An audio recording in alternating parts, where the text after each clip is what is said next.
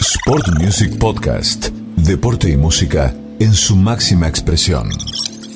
Y ya nos está esperando a alguien que en minutos se vuelve a meter en la pileta. Nos tiramos a la pileta con el querido Federico Gravich, eh, que imagino de estar muy contento con esta posibilidad de volver a entrenar, de prepararse, porque si bien no vamos a tener Juegos Olímpicos este año, si viene el año próximo, si Dios quiere, todavía lamentablemente falta la confirmación oficial, pero qué mejor que poder verlos a ellos en el agua. Imagino que si nosotros estamos contentos, ni hablar lo que le debe pasar a nuestros nadadores. Fede, ¿cómo estás? Juan Pablo Berardi, Ariel Gómez y equipo te saludan. Buenas tardes.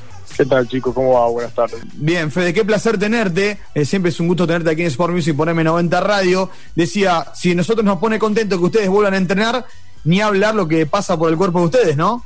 Sí, ni hablar. Hoy ya arrancamos el turno de la mañana. Ahora estoy por ya ir al segundo turno y como decía, una alegría enorme después de no, hoy justo 99 días sin entrar a una pileta. La verdad que, lo estoy disfrutando muchísimo, a pesar del cansancio que tengo. Bueno, eso, ¿cómo está el cuerpo, no? Después de un primer entrenamiento. ¿Fue exigente? ¿Fue liviano? Contar un poco eso. No, esta, esta semana va a ser más que nada liviano, como para adaptar eh, el movimiento dentro del agua y, ajustar un poco la sensibilidad y ya supongo que a mediados de la semana que viene vamos a empezar a, a, encontrar un poco más con números, relojes y demás. Eh, pero sí, eh, fue cansador. Eh, yo por mi parte estuve haciendo mucho gimnasio durante la cuarentena, pero, pero es, entrar al agua es algo completamente diferente. Fede, te saluda Ariel Gómez. ¿Qué, se sabe, qué se maneja, qué escuchás con respecto a, la, natación internacional, ¿no? Con respecto a torneos, ¿se sabe algo? ¿Hay alguna intención de algo? Porque eh, todavía hay muchos deportistas, muchos nadadores que tienen que ir a buscar su, lugar en los Juegos Olímpicos, si se llegan a hacer, ¿no es cierto? También, ¿qué, sabes, qué escuchaste? Sí, como decías, si se llegan a hacer los Juegos Olímpicos, porque eso también está en duda. Eh, por ahí la, información que manejamos es que a partir de noviembre podrían empezar a volver las primeras competencias masivas eh, alrededor del mundo, empezando por tal vez Estados Unidos y Europa, pero, pero bueno, viste, es como todo, día a día.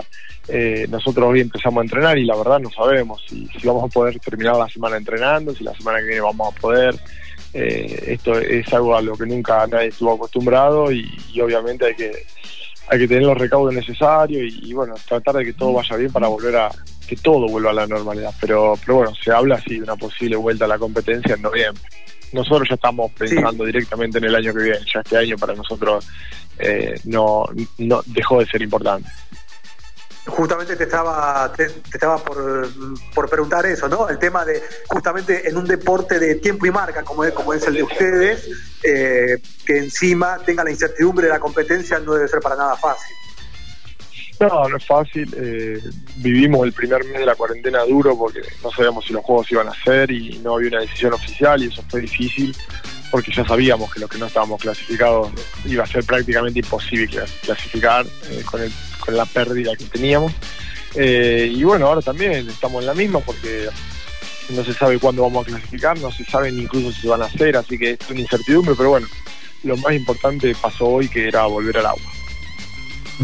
Eh, Fede, contaba un poco a mí, a Ariel y a la gente que cómo fue el protocolo. Y sé que trabajó mucho Claudia Giacone y toda la Secretaría de Deportes de la provincia, como si también eh, en mancomunado con la Secretaría de Deportes de la Nación, para que ustedes puedan volver. ¿Contá un poco cómo ha sido o, es algo normal de lo que ya venían haciendo? Bueno, la verdad que sí. Primero que agradecer a, los que nombraste. La verdad que Claudia, yo soy de la misma ciudad que ella y hacía más de un mes que veníamos hablando para, para esta vuelta. Era difícil. Ella me lo comentaba, más que nada por los costos de abrir una pileta y demás. Eh, y, porque tampoco recibíamos el DNU de la Nación para poder entrenar, entonces eso lo complicaba mucho. Eh, por suerte, eh, el club que estamos ahora, que es provincial, donó la pileta en condiciones ya para entrenar y, no hubo que pagar nada. Y me olvidé lo que me habías preguntado, pero, pero bueno, el protocolo, no, el protocolo, pero el protocolo es, sencillo porque es una, o sea, no es sencillo, pero es fácil de llevar a cabo porque en realidad somos cinco personas dentro de la pileta únicamente eh, y son dos piletas. El club provincial tiene dos piletas separadas por una barrera de, cemento de 20 o 30 centímetros, así que tenés 10 carriles para tres nadadores y únicamente dos entrenadores que, están bastante lejos, así que no, no hay ningún problema. Obviamente sin uso de, de vestuario, sin uso de nada, llegamos cada uno tiene una silla separada por 4 o 5 metros nos cambiamos al agua, terminamos y nos vamos. Eh, y obviamente, bueno, todo el, cuidado al entrar al club y al salir, pero pero bueno, es algo que, ya nos fuimos acostumbrando en todos estos días de cuarentena, a cuidarnos de esa manera.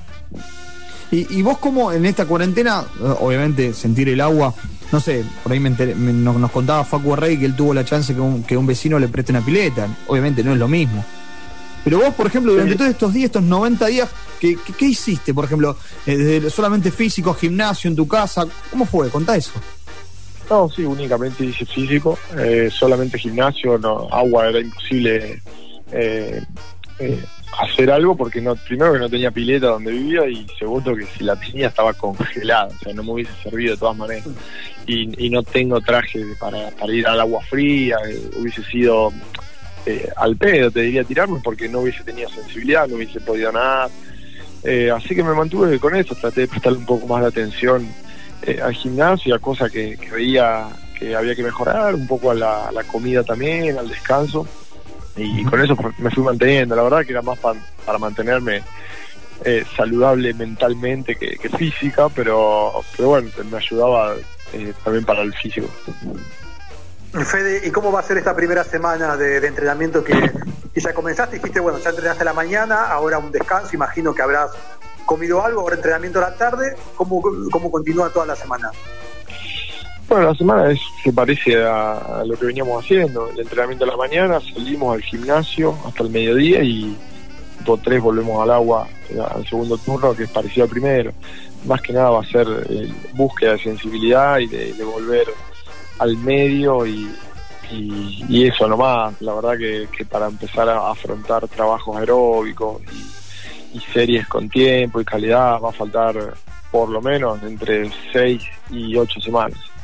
Así que, bueno, eh, hoy, hoy es el primer paso y a confiar en el proceso que, obviamente se va a ir desarrollando cada vez mejor.